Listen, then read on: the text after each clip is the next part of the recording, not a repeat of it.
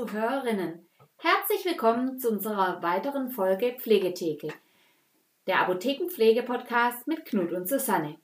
Mein Name ist Susanne Laukuf, ich bin Apothekerin und neben mir sitzt Knut Grimmer, freiberuflicher Altenpfleger.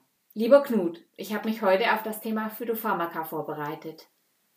Ähm, was ist das? Ich hatte mich eigentlich jetzt auf Psychopharmaka äh, eingestellt.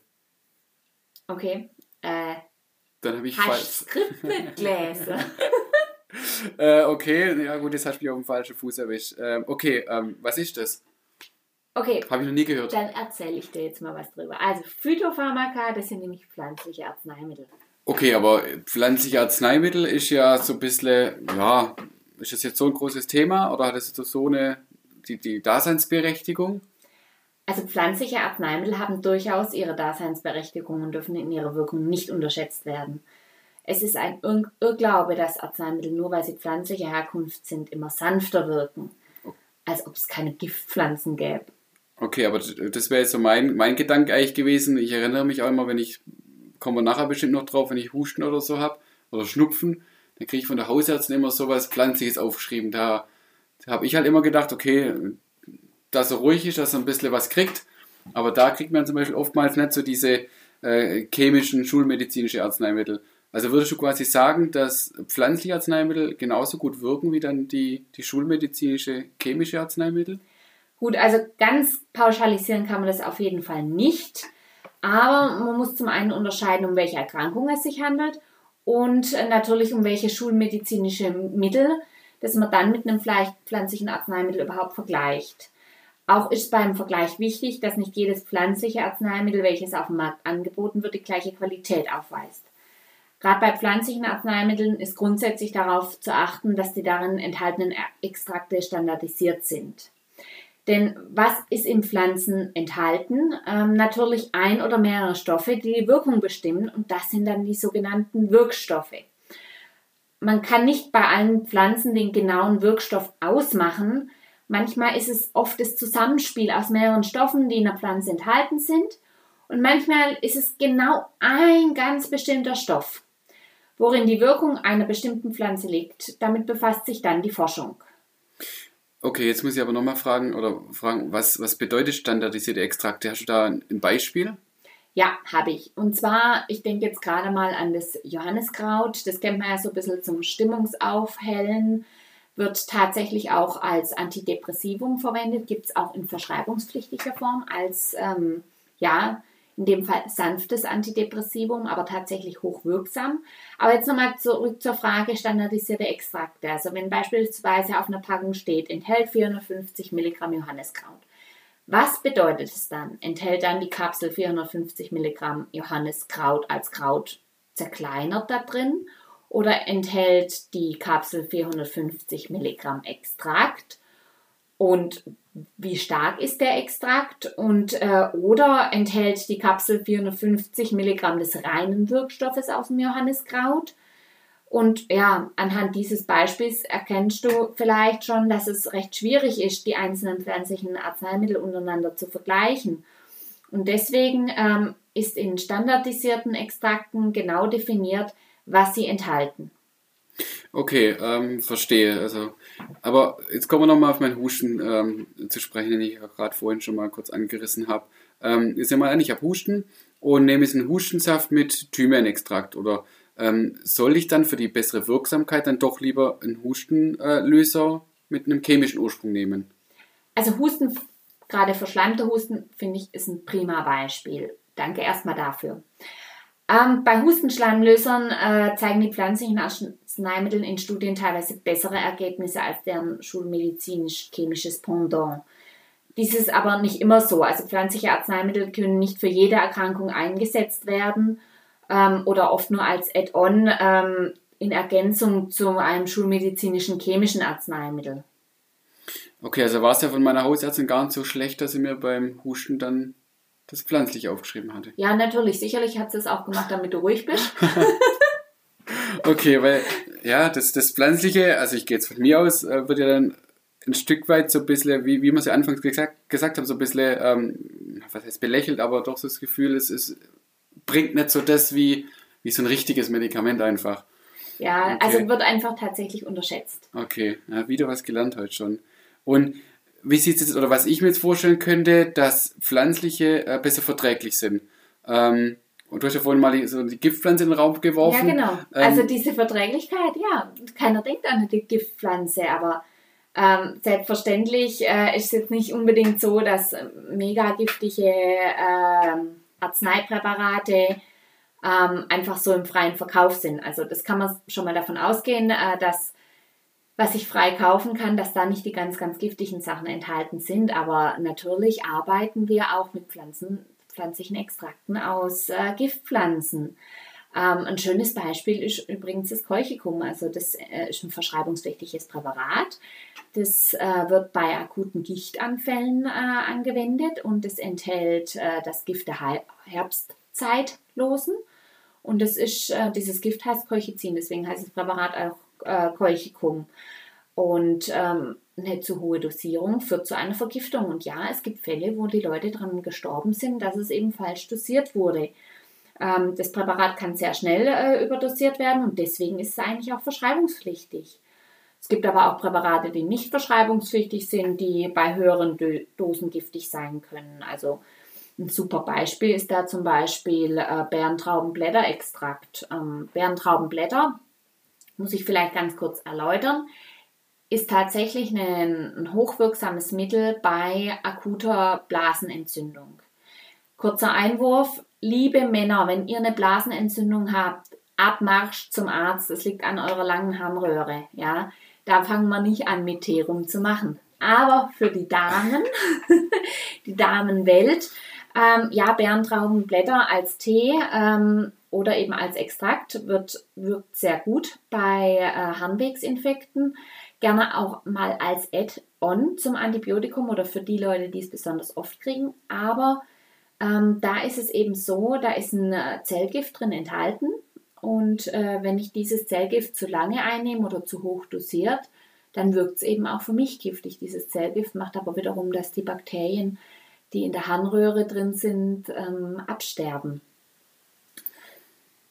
Übrigens noch zum Bärentraubenblättertee, fällt mir jetzt noch ein. Der wird deswegen auch oft ungern als Tee gemacht, weil Bärentraubenblätter enthalten sehr viel Gerbstoffe. Wenn ich den trinke, wenn ich einen wie normalen Tee mache und dann trinke, dann ähm, ja, bewirken einfach die, die vielen Gerbstoffe, dass mir schlecht wird. Deswegen macht man das oft in Extrakten.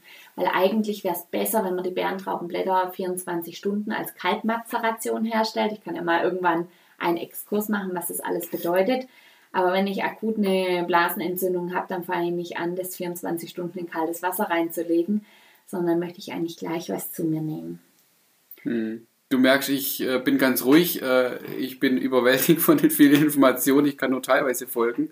Ähm, aber wie sieht es jetzt mit, mit äh, äh, Nebenwirkungen oder Wechselwirkungen dann schlussendlich bei den pflanzlichen?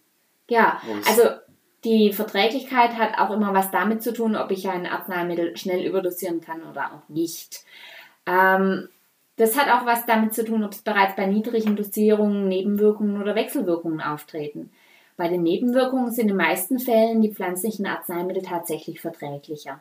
Allerdings gilt auch hier der Grundsatz keine Wirkung ohne Nebenwirkung. Nebenwirkungen wie allergische Reaktionen oder andere Unverträglichkeiten können eben auch bei pflanzlichen Arzneimitteln auftreten. Was bei pflanzlichen Arzneimitteln in seltenen Fällen auftritt ähm, oder auch sehr selten ist, ist zum Beispiel eine Reaktion der Leber. Diese Reaktion ist eine Art Immunreaktion, die zu Leberversagen führen kann. Ähm, aber auch Wechselwirkungen gibt es recht häufig bei ähm, pflanzlichen Arzneimitteln. Das liegt einfach darin, dass die äh, pflanzlichen Arzneimittel oft nicht nur einen definierten Stoff enthalten, sondern eben, wie vorhin erwähnt, schon mehrere. Und diese Stoffe werden dann über die Leber verstoffwechselt. Jetzt muss ich einen ganz kurzen äh, Einschub machen, was passiert alles in der Leber. Wir haben unglaublich viele Enzyme in der Leber, die Stoffe erbauen. Und diese Enzyme, die bauen nicht nur Stoffe, die wir in Nahrungsmitteln enthalten haben, ab, sondern eben auch ganz, ganz viele Arzneistoffe.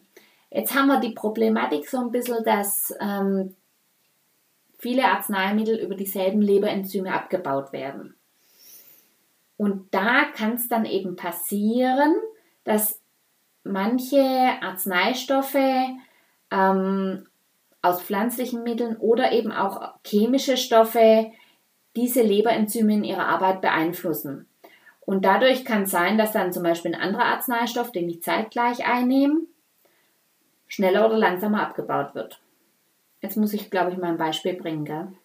Wäre nicht schlecht. Ja. Dass ich es auch verstehe. Sehr abstrakt. Ein Beispiel, das vielleicht jeder kennt, ist die berühmte Antibabypille in Kombination mit Johanniskraut.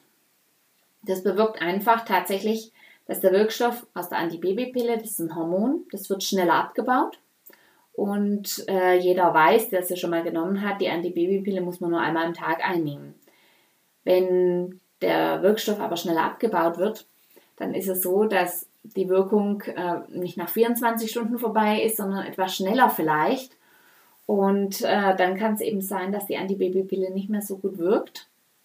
Und dann kann es, ja, was dann passiert, wissen wir alle.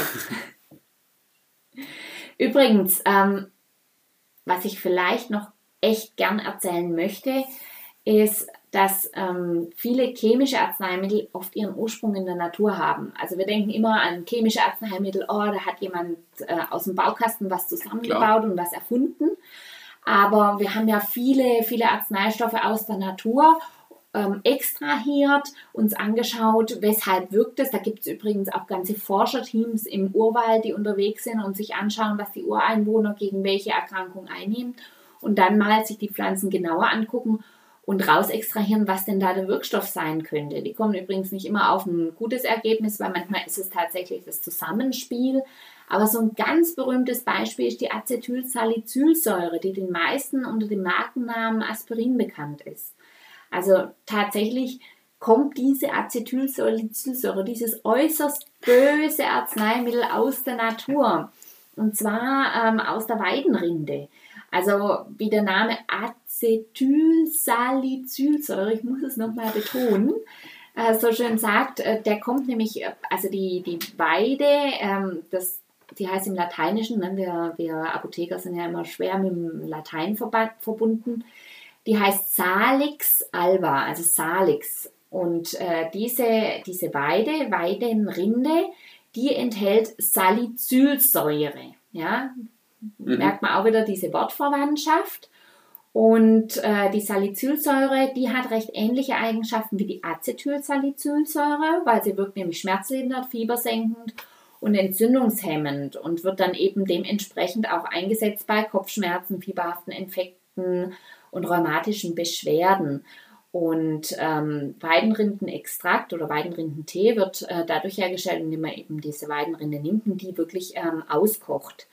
Ähm, jetzt ist das Problem so ein bisschen, dass diese Salicylate, also diese Salicylsäure in der Weidenrinde recht schlecht verträglich sind. Also die Leute haben dann noch mehr massive Magenprobleme und deswegen hat man die dann äh, acetyliert und daraus wurde, tada, die Acetylsalicylsäure. Also im Prinzip wurde chemisch was rangebaut, das das Ganze ein bisschen besser verträglich macht.